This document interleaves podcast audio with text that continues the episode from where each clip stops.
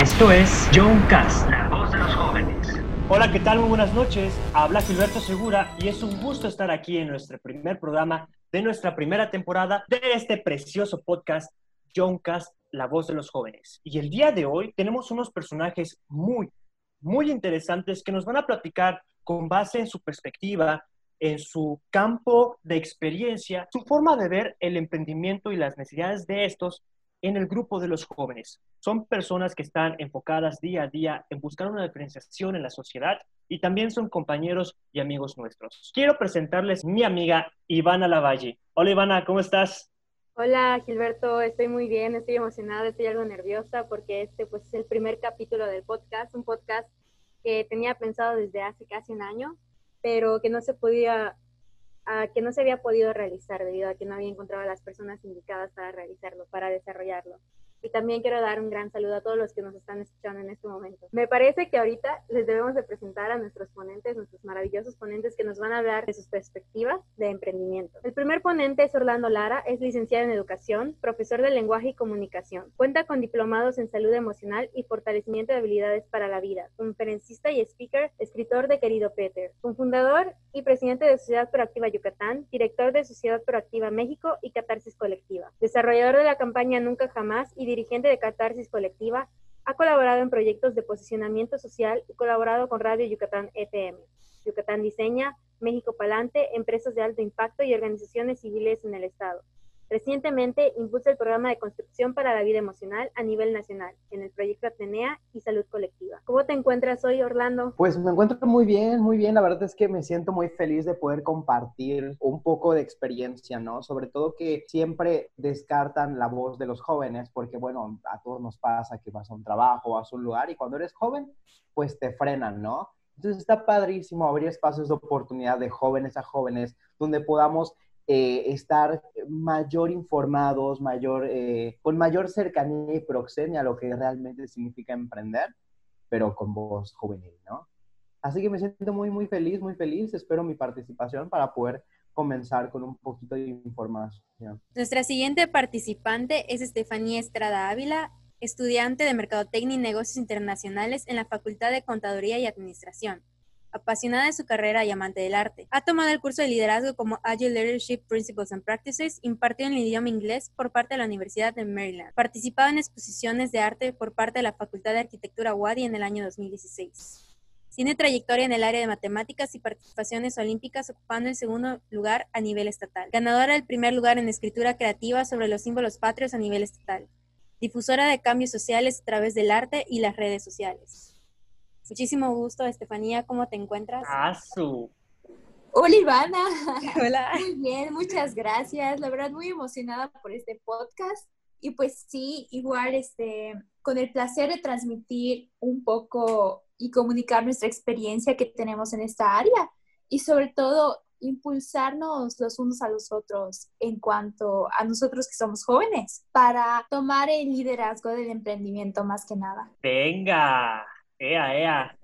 Muy bien, de verdad. Ese currículum, sí, de verdad es que no nadado todavía. La verdad, mucho gusto, mucho gusto y qué bueno que, que se están presentando a la audiencia estudiantil. Recuerden, compañeros que nos estén escuchando, que este podcast es la primera, es de prueba y error, como es el emprendimiento.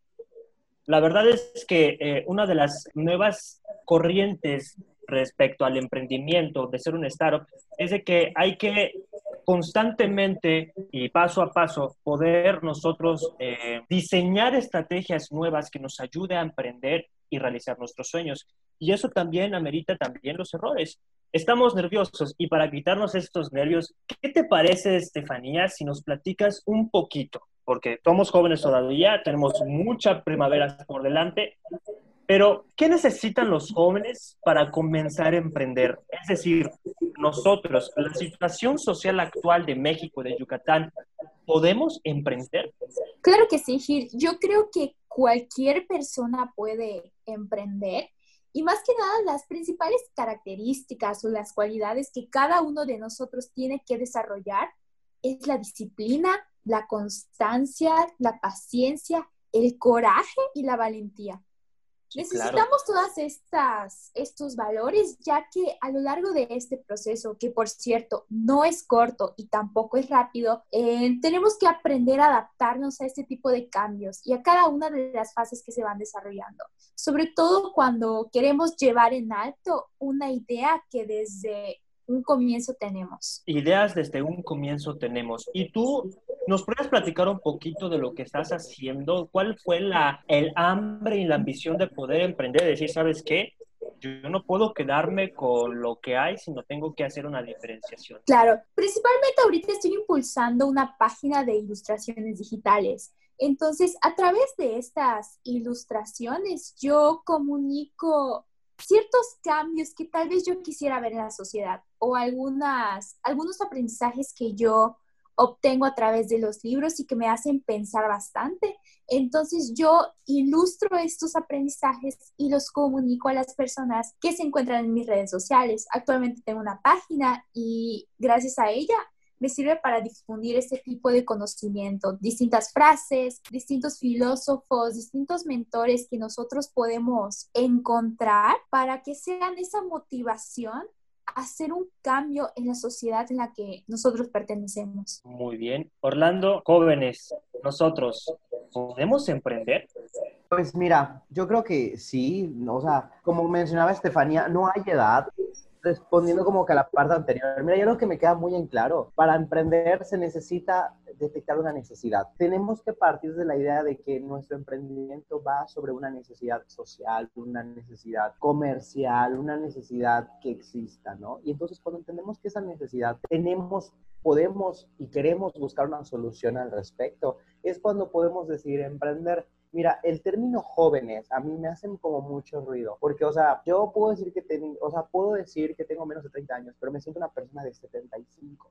Y hay personas que se sienten como de 75 y un espíritu de una persona de 19. Entonces está padrísimo que hay algo que, que, que me gustaría decir, que respecto a que la juventud es algo, es algo que se lleva, es algo que, o sea, los 25 27 o no sé cuándo, cuánto tiempo dure la juventud, yo espero que me dure toda la vida, pero cuando tienes, cuando vas cumpliendo la edad y vas cumpliendo la edad, pues sigue, sigue, nunca dejas de emprender. O sea, emprendes una familia, emprendes en un negocio, emprendes en, una, empresa. O sea, e, emprendimiento va a haber siempre. Pero casi, pero, pero también es mucho más complejo, ¿no? O sea, es un término muy completo. Yo creo que cuando detectamos esa necesidad, la podemos transformar y la convertimos en un beneficio. Y es ahí cuando sale nuestro producto, cuando sale nuestro, nuestro emprendimiento, ¿no?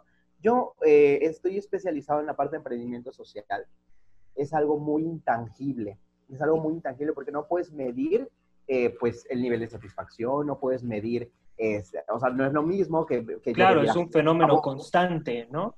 Ajá, exacto, y, y las necesidades de un año o de un mes o de un día, no son las mismas que tuviste hace una hora, o sea, se va, va cambiando, ¿no? Entonces creo que hay que comenzar a abolir como esos mitos de, de, de que los jóvenes nos despertamos con un, con un sueño, de que tuve una epifanía, de que voy a ir, tomo mi maleta y me voy a Nueva York, voy a triunfar en Broadway y voy a montar después mi academia. ¿Cómo que eso no pasa en la vida real?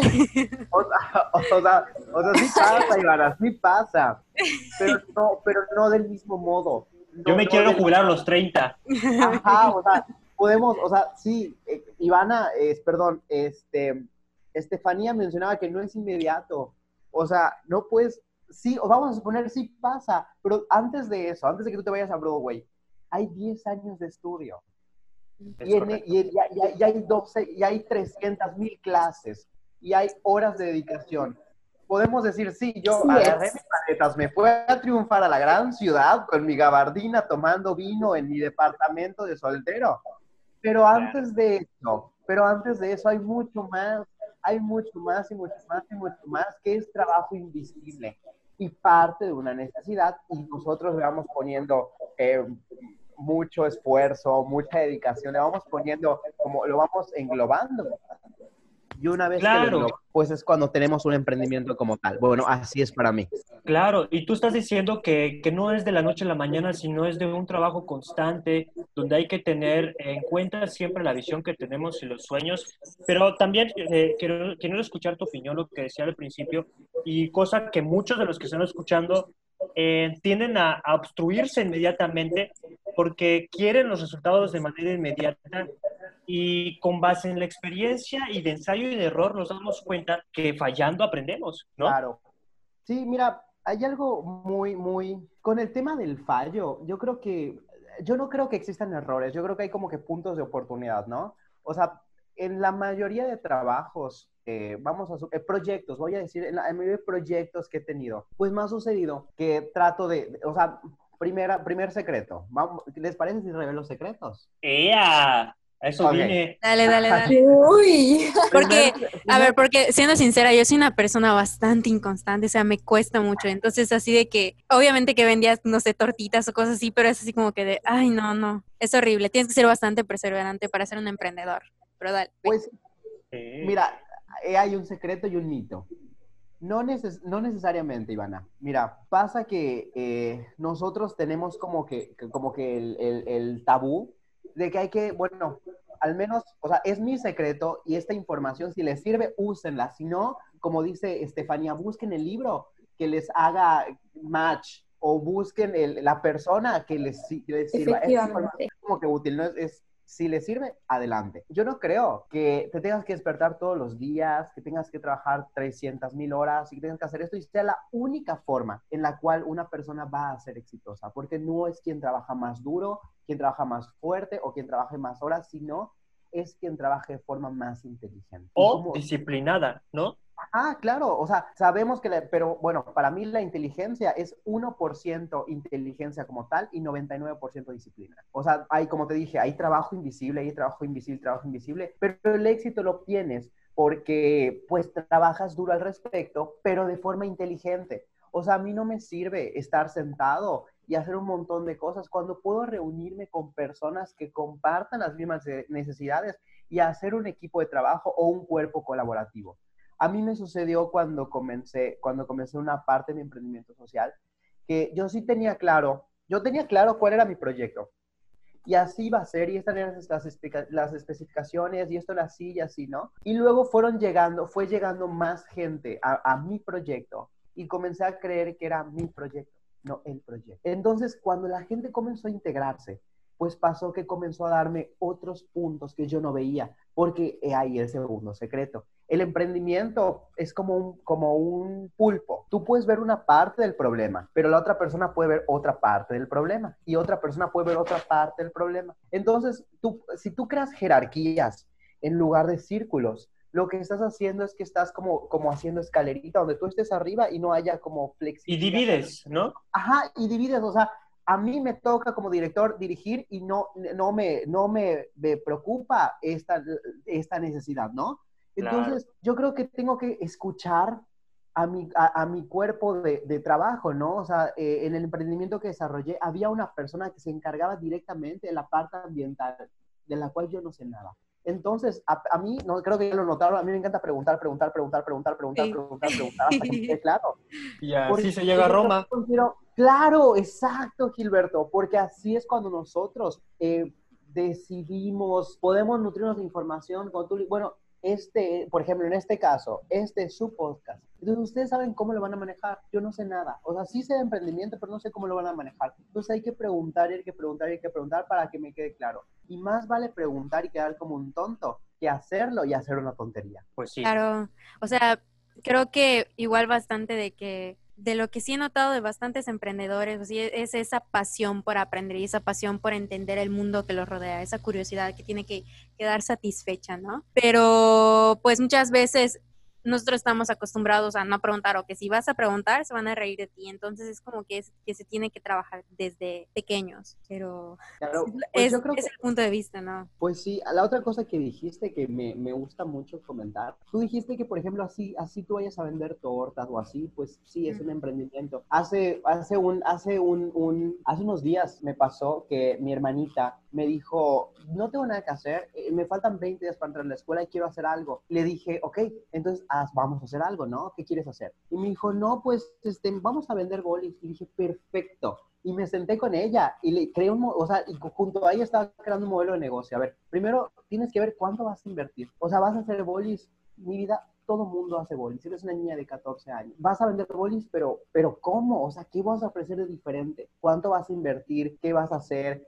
Y al final nos dimos cuenta que lo que ella quería hacer iba a costar entre 300 o 400 pesos. Yo le dije, ok, si inviertes esto, vas a ganar por bolis dos pesos. ¿Te conviene? No estábamos descartando ideas y al final eran las 10 de la noche y estábamos con un papel de, con papeles arrugaditos, ya habíamos desechado como muchísimos proyectos, ¿no? Pero así se comienza, se comienza con esta parte de saber que incluso si tú estás garabateando bolis, tienes la oportunidad de hacerlo de una forma inteligente, porque cuarto secreto, ¿qué toma la gente exitosa? Decisiones. Para emprender hay que tomar decisiones. Rayos, yo pensé que agua. Nah, igual agua, o sea, toma agua y mucha comida, pero especialmente para... Sí, o sea, la toma de decisiones es creo que una de las partes más difíciles porque no queremos, muchas veces no queremos tomar la decisión, ¿no? O decimos, mañana tomo, o al día siguiente, y así nos vamos pasando días.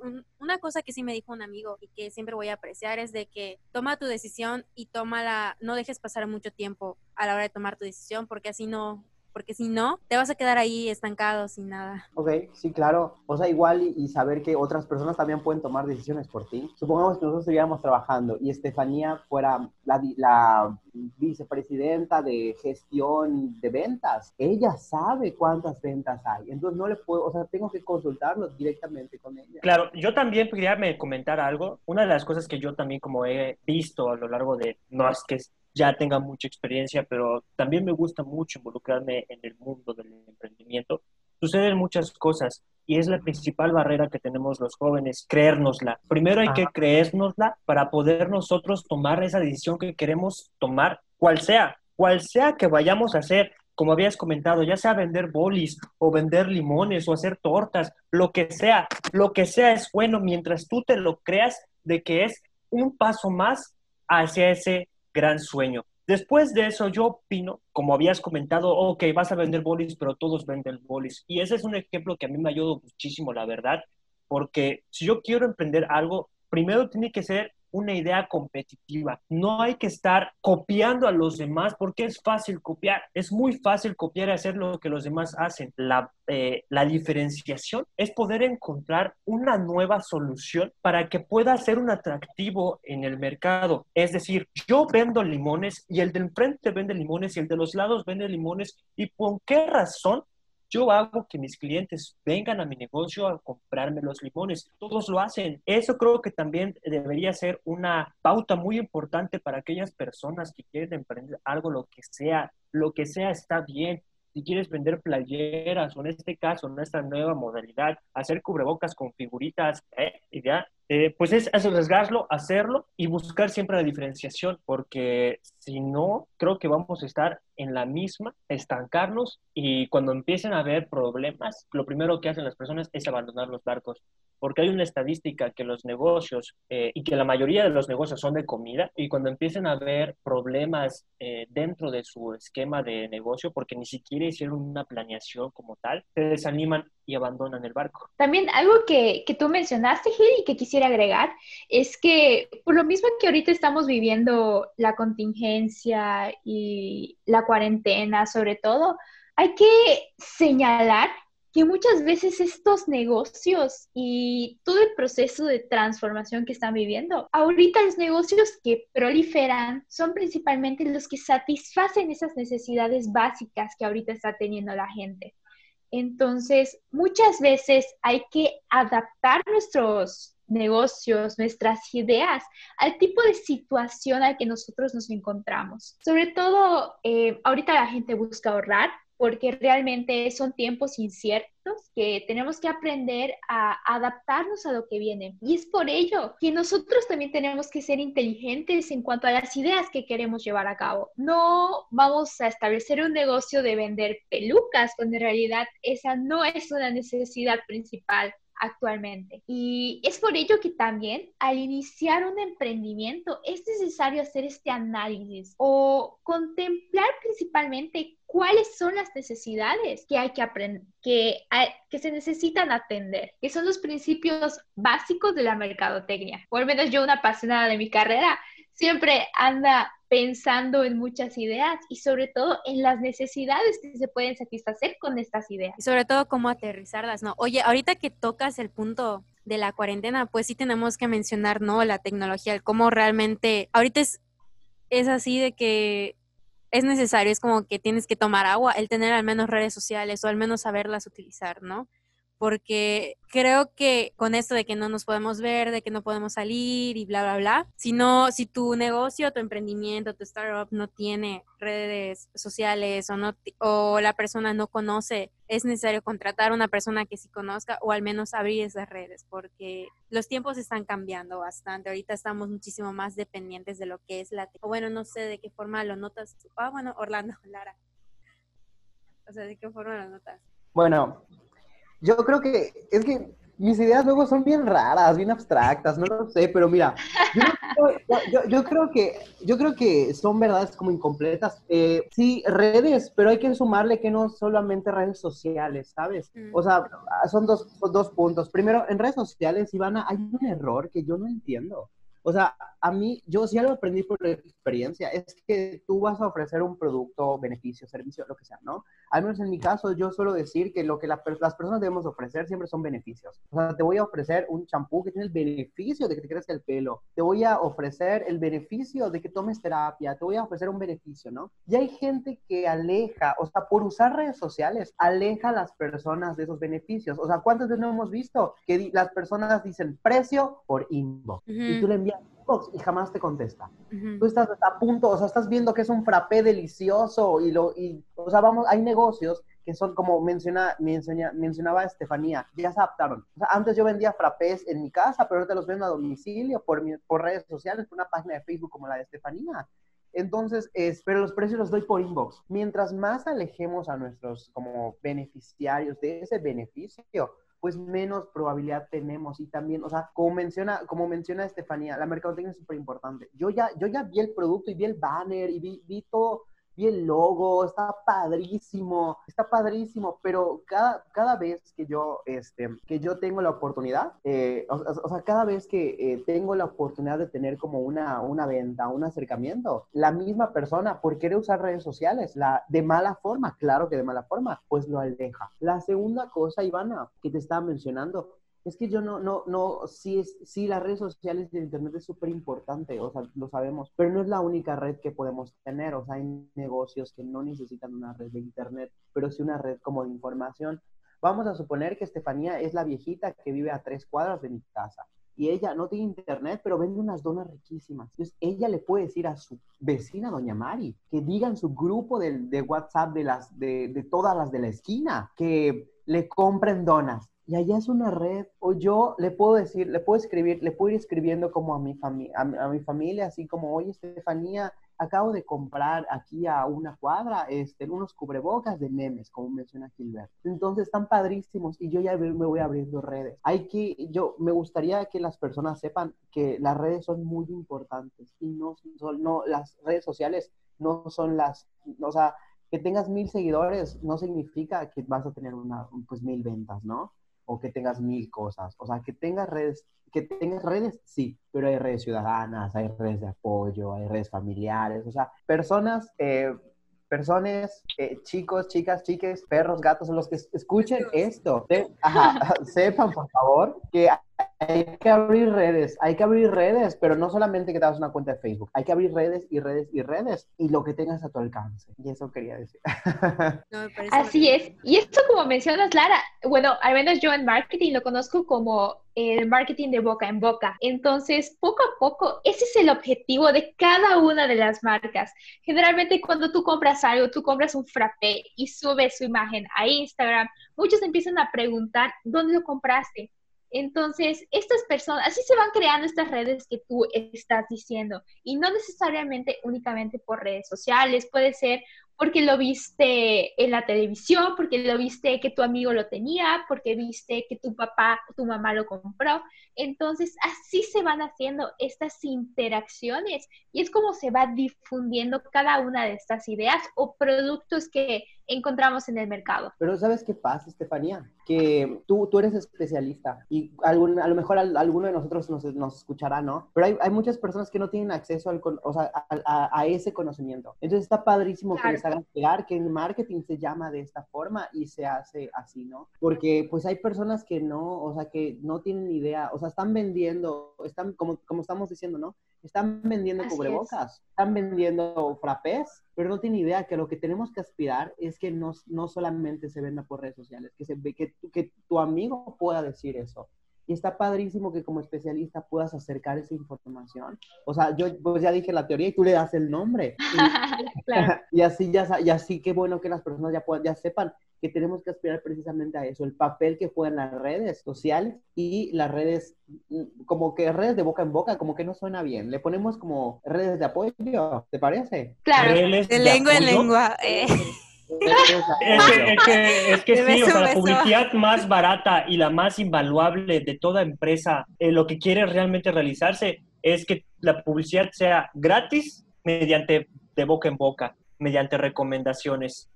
La verdad es que sí, eso es una de las cosas, de las tareas de los mercadólogos, de, de, la constancia de poder encontrar, pero eso se va a hacer mediante el branding y mediante la calidad del servicio o del producto que tú ofrezcas, que realmente te vayan a recomendar, porque si no es así, aunque hagas una estrategia de marketing extraordinaria, si tu producto no sirve y no le convence a las personas, desafortunadamente esas redes de boca en boca, esa publicidad de boca en boca no va a funcionar.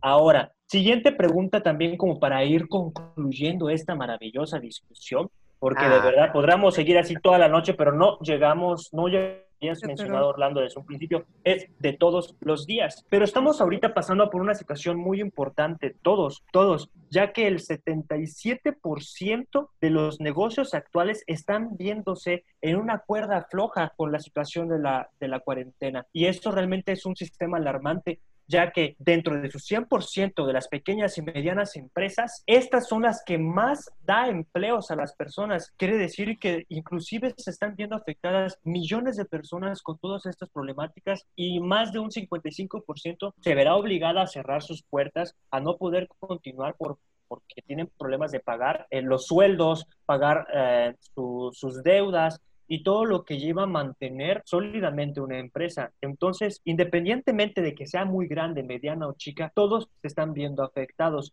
y desafortunadamente no estamos viendo una real participación por parte del gobierno para apoyar a estas personas que puedan reactivar la economía y aunque nos estén bombardeando en medios masivos de información, nosotros sabemos durante el día al día que la señora de la tienda o la que tenía su, su negocio de zapatos o la que tenía su negocio de ropas se están viendo afectadas, están cerrando sus negocios. Ahora, pregúntase ustedes, ¿cuáles son las estrategias que propondrían ustedes para que los emprendedores y las pymes puedan continuar sus actividades y mejor aún poder buscar una diferenciación y poder mantenerse en el mercado? Ah, ah, ah, ¿eh? No se peleen el micrófono. Mira, yo tengo, yo tengo dos teorías, dos teorías que pueden servir como solución porque detectan un error. Mira, la primera teoría es que para mí el, el, la parte de, la parte de eh, tu emprender o dar tu beneficio tiene tres partes, el pre-servicio, el servicio y el post-servicio, ¿no? O sea, ¿cómo estabas, cómo estabas antes de que, de que intervengas, por ejemplo? ¿Cómo, estabas ¿Cómo estás ahora que estás interviniendo y cómo queda después, ¿no? Entonces, entender que no solamente voy y vendo mi frappé. O sea, si yo, o sea, a mí me encanta hablar, o sea, tú dijiste un ejemplo muy padre, que es respecto a las pequeñas empresas. Para mí, pequeñas empresas son hasta la persona que vende frappés en la esquina de mi casa. Hay que, esas empresas pequeñas tan pequeñitas deben de saber que yo tengo que, sí, hacer la parte del branding, todo lo, bueno, a lo mejor no tengo acceso a información, pero soy responsable de la parte eh, después, ¿no? Si yo veo a un cliente, o sea, llegó doña Mari a comprar el frappé y yo le pregunto, oye, doña Mari, ¿cómo estuvo el frappé que compró la semana pasada? No, pues estuvo rico, yo voy a, a, irle agregando. O sea, que yo tenga un, un post-servicio es súper importante y súper fundamental el hacer que o sea, que él sepa, que las personas sepan que antes de eso, o sea, después, ¿no? Le gustó el frappé, eh, le gustó los zapatos que le vendí, le quedó, eh, se ven padre, o sea, hay muchas formas de, uh, yo, creo que es crear un círculo, crear uh, que las personas se queden con esa impresión. La segunda, la segunda, eh,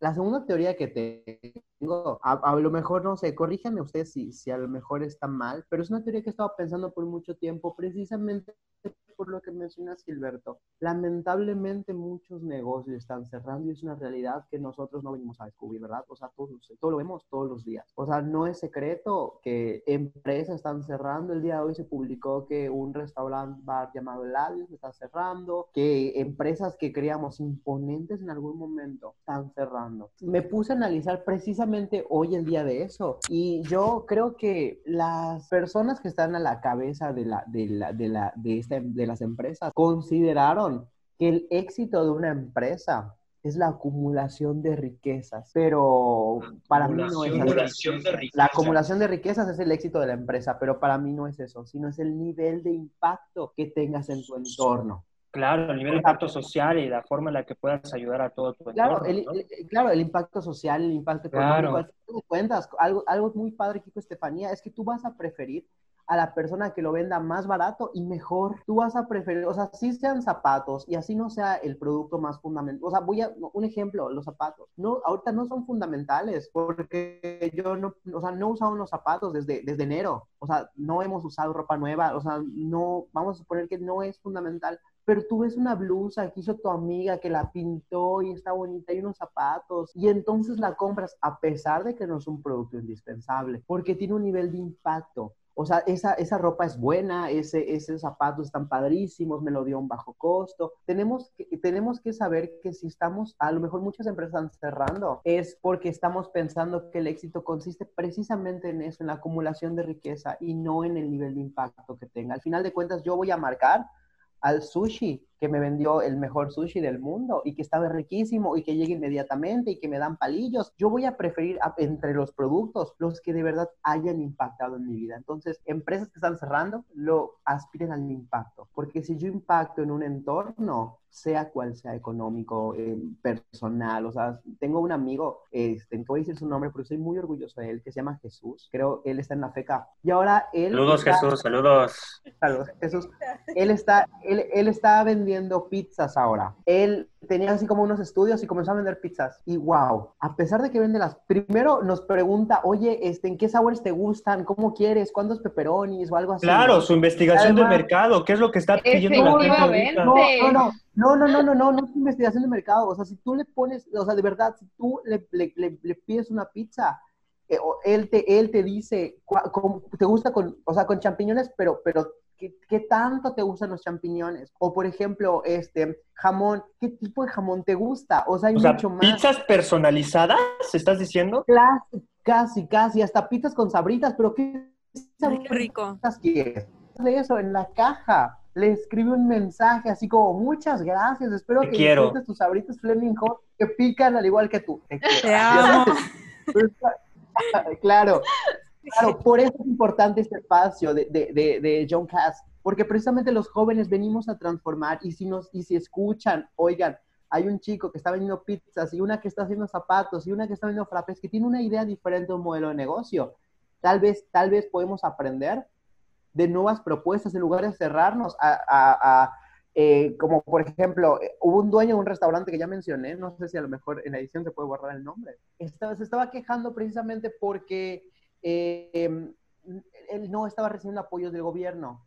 No, no, no, yo creo que sí, o sea, qué mal, pero hay muchas más maneras de subsistir y, sobrevivir. eh, como mencionaba Stephanie, hay que adaptarnos. Y si yo dejara, yo tuviera, en lugar de que espere a que pase el semáforo verde para que vaya la gente a consumir a mi restaurante, ¿qué tal si yo hubiera pensado en esos antojitos padrísimos?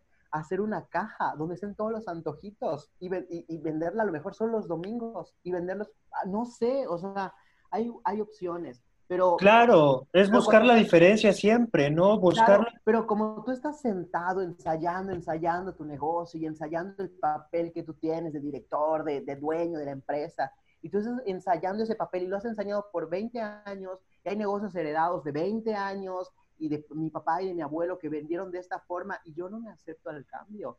Entonces... Te vas a estancar. Exactamente. Muy bien, sí.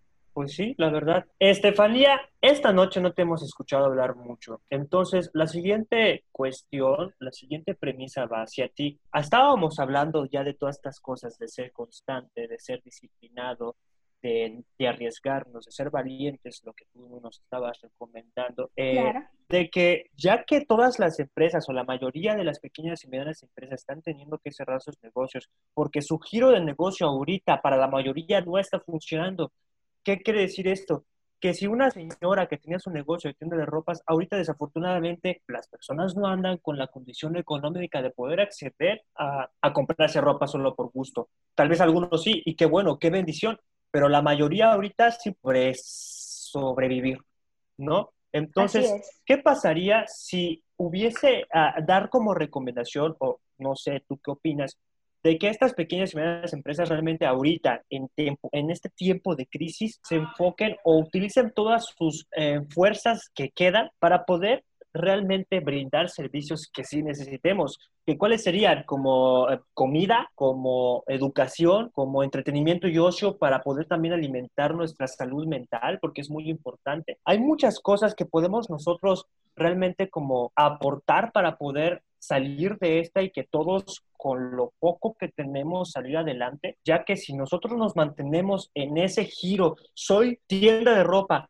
o por ejemplo, si vamos al centro aquí de la ciudad de Mérida y que estamos viendo muchos restaurantes italianos y franceses, la verdad es que apenas si tengo que llenar mi despensa, ¿sabes? O sea, es como que ahorita no tengo esa disponibilidad de poder acceder a un restaurante italiano en el centro un viernes a las 7 de la noche, porque no estamos en esos tiempos. Pero si ese restaurante se está viendo, eh, o sea, no está realmente teniendo la, las ventajas, las bondades de, este, de, este nueva, de esta nueva normalidad, ¿tú, tú, ¿tú crees que sería bueno que estos restaurantes modificaran su modelo de negocios y hagan otra cosa que realmente sirva para todos ahorita? Realmente no creo que tengan que modificar su modelo de, negocios, pero sí tienen que hacer una adaptación a las necesidades que se están llevando a cabo, pues ahorita. Principalmente eh, un ejemplo de las unas marcas caras, por así decirlo, estas cómo mantienen sus productos en venta. A veces hacen unos ajustes en lo que es el precio o simplemente refuerzan los valores que estos productos le están dando a la sociedad. Eh, aquí quiero mencionar algo que se relaciona con el marketing 4.0, que es aquel que vende los valores. Es decir, ahorita las empresas ya no buscan venderte un producto, sino buscan venderte un valor, ideologías, buscan venderte distintas ideas, sobre todo ideales, formas de vida, y ya no se centran en lo que es el producto, o las funcionalidades de este. Claro, también hay que tomar en cuenta sus características, ya que no puede defraudar al cliente, pero se centran principalmente en lo que son estos valores. Y ahorita es lo que la gente está adquiriendo. Eh, también quisiera mencionar algo que se está dando mucho, que tiene que ver con el desarrollo sustentable y esas nuevas tendencias que se están tomando pues a partir de, de, lo que es la contingencia, ya que de alguna u otra manera el desarrollo sustentable pues permite ahorrar costos y al final de cuentas toma en cuenta la sociedad, también al medio ambiente. Entonces, estas generaciones están cambiando y cada vez son más conscientes. Le dan mayor relevancia a los ideales que se puede obtener de una empresa o de un producto. Entonces, cada vez nos vamos apegando un poco más a las características de este tipo de negocios y hay que adaptar nuestro producto a las necesidades básicas que actualmente está demandando la gente. No necesariamente cambiar el giro, pero sí hacer estos ajustes tanto en costo como en ideas que se están proporcionando a la sociedad, así como los beneficios que este producto le va a dar al consumidor. Sí, claro, pero eh, por ejemplo, yo podría dar un ejemplo de cómo cambiar el giro, por ejemplo, una importante cadena de perfumes. Obviamente no tiene clientes porque prefiere tenerlos vivos a sus clientes más leales y en cambio todos sus laboratorios, en vez de crear perfumes, están haciendo geles antibacteriales, porque es como tú decías, tenemos la infraestructura, tenemos la gente, tenemos la capital, tenemos las ganas de hacerlo, pues hay que hacer algo que ahorita necesita la gente. Y eso estuvo muy padre, que esta empresa de perfumes haya cambiado totalmente su esquema y se dedique ahorita a, a, a fabricar geles antibacteriales y ya no perfumes de lujo.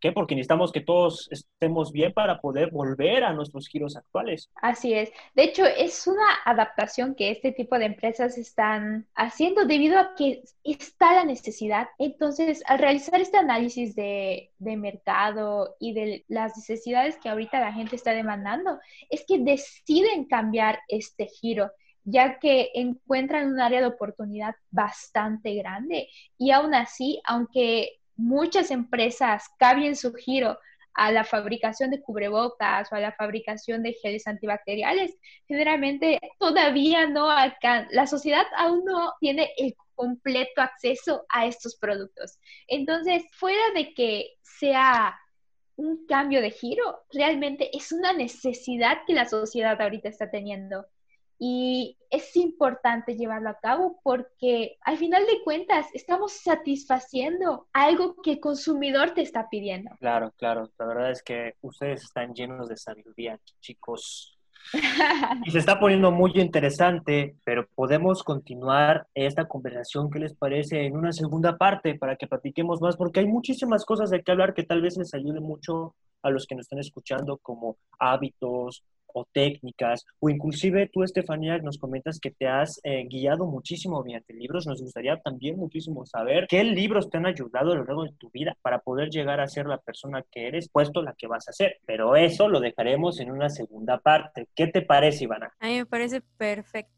No sé a ustedes cómo les parece, pero creo que estamos dejando bastantes puntos al aire y que podemos profundizar en una segunda plática, sobre todo a todos los interesados que se encuentran escuchando esta conversación de estas personas personas que pues Estefanía realmente está empezando, ¿no? Y Lara tiene muchísima trayectoria y ambos tienen una percepción distinta y ambos tienen hasta ahorita una sabiduría distinta en los proyectos que están realizando. Y sobre todo de, es, pero podemos notar que igual Gilberto que tiene su emprendimiento, que son, que son unos apasionados por lo que hacen, ¿no? Y sobre todo el ser un apasionado por lo que hacemos nos abre muchas puertas, nos facilita, nos hace hablar de las cosas horas y horas y horas y dar los consejos desde pues nuestras vivencias. Entonces, sería muy muy interesante que nos acompañaran también en la segunda parte de este podcast, Emprendimiento 2.0, La venganza de Orlando. Y también, y también para esta segunda parte, que los que nos están escuchando quieran escribirles algunas preguntas o algunas opiniones o algo que quieran saber nuestros invitados igual o algo de los cual quisieran ellos como eh, saber, pues que también nos los hagan saber, nos escriban y en la segunda parte Orlando y Estefanía nos los van a responder. Que pasen su Tinder, ¿no es cierto? ¿Qué? la contingencia, la contingencia. Mucho tiempo encerrado. Los llevo ahí, los llevo ahí, ¿no? Ay, ok, muchísimas gracias Estefanía, Orlando, por su participación. No sé si quieran agregar algo. Gracias, Estefanía. Realmente pues, muchísimas gracias, chicos. Este, estoy encantada de compartirles todo esto que sé y claro, al final de cuentas todos estamos aprendiendo y yo creo que estos podcasts nos pueden servir mucho para compartir distintas ideas, ya que al final de cuentas siempre se trata de, de buscar la verdad, ya que la verdad absoluta no existe. Acercarnos a ella cada vez más. Solo sé que no sé nada. Orlando, ¿cuál fue tu opinión de toda esta discusión? Que ya no, nos vuelve, pues no nos vuelve a ver, no quiere hablar con nosotros nunca más. Eh. Ay, ¿en serio? no. No, no, o sea, pues como una opinión no, o sea, yo no, no, no, no creo ¿Cómo te sentiste? ¿Cómo te sentiste? ¿Te sentiste muy bien? Pero sí, claro, o sea, lo que creo que me gustaría finalizar, pero con, con, un consejo muy padre, ¿no? Échalo. Mira, eh, tengo un consejo muy padre para, para las personas que, que solamente, o sea, que estén en diversas situaciones, que están comenzando a emprender, que están redefiniendo su modelo de negocio, que están haciendo otra cosa, que están intentando cambiar, que les pasó lo que mencionó Estefanía sobre sobre, y Gilberto, que están mencionando sobre que hay empresas que a lo mejor necesitan cambiar su giro o algo así. Hay una frase muy importante para mí que dice, hasta el agua más pura y cristalina, cuando se estanca, se pudre. Tenemos que aspirar a poder, gracias. ¡Wow! ¡Qué frase! Ya lo sé, tenemos que aspirar a eso. por Orlando Lara, ¿no es cierto? A ver, otra vez, otra vez, por favor, decirlo otra 2020. vez, ¿Cómo? Improvisado. Dinos otra vez esa frase, por favor, para que se le quede muy bien a los que nos están escuchando. Va, pero compren mi libro. Ve. No, no, sí, dilo, dilo, publicidad, dale, publicidad, con gusto.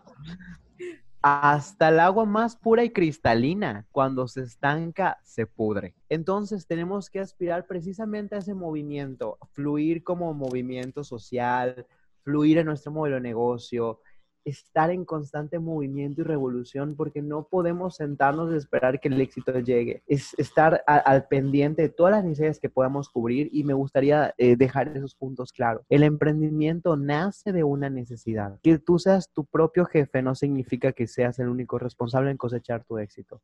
Rodéate de redes de apoyo, rodéate de redes sociales, está en constante evolución y fluye que lo más importante del emprendimiento es comenzar. Venga, esa.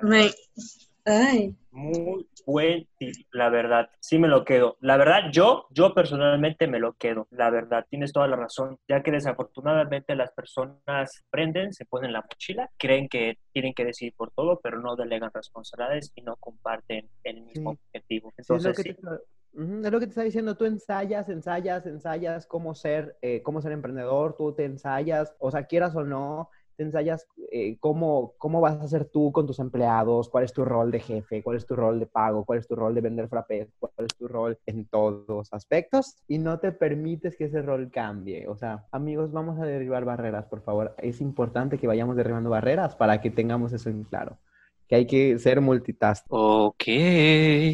Vale, muchísimas gracias por todo, por su tiempo, sobre todo por creer en este podcast. Y les recordamos que este podcast es distribuido por Identidad Estudiantil, una asociación que busca sobre todo que los jóvenes expresen su identidad y que además obtengan eh, conocimientos a partir de actividades tanto altruistas, activistas, educativas, etcétera. Esto es un podcast de todos y nuestro objetivo principal es que todos se sientan identificados con esto. Por eso es que a lo largo de esta temporada estaremos invitando a diferentes personas con diferentes puntos de vista, el cual posiblemente y esperemos queden algunos de ustedes que nos están escuchando y que sepan que estamos en un mundo de diversidad cultural, emocional y demás que nos permite poder tener una nutritiva información, pero con un solo objetivo, aprender y llevarnos bien. Yo ya los quiero mucho y yo ya quiero una segunda parte.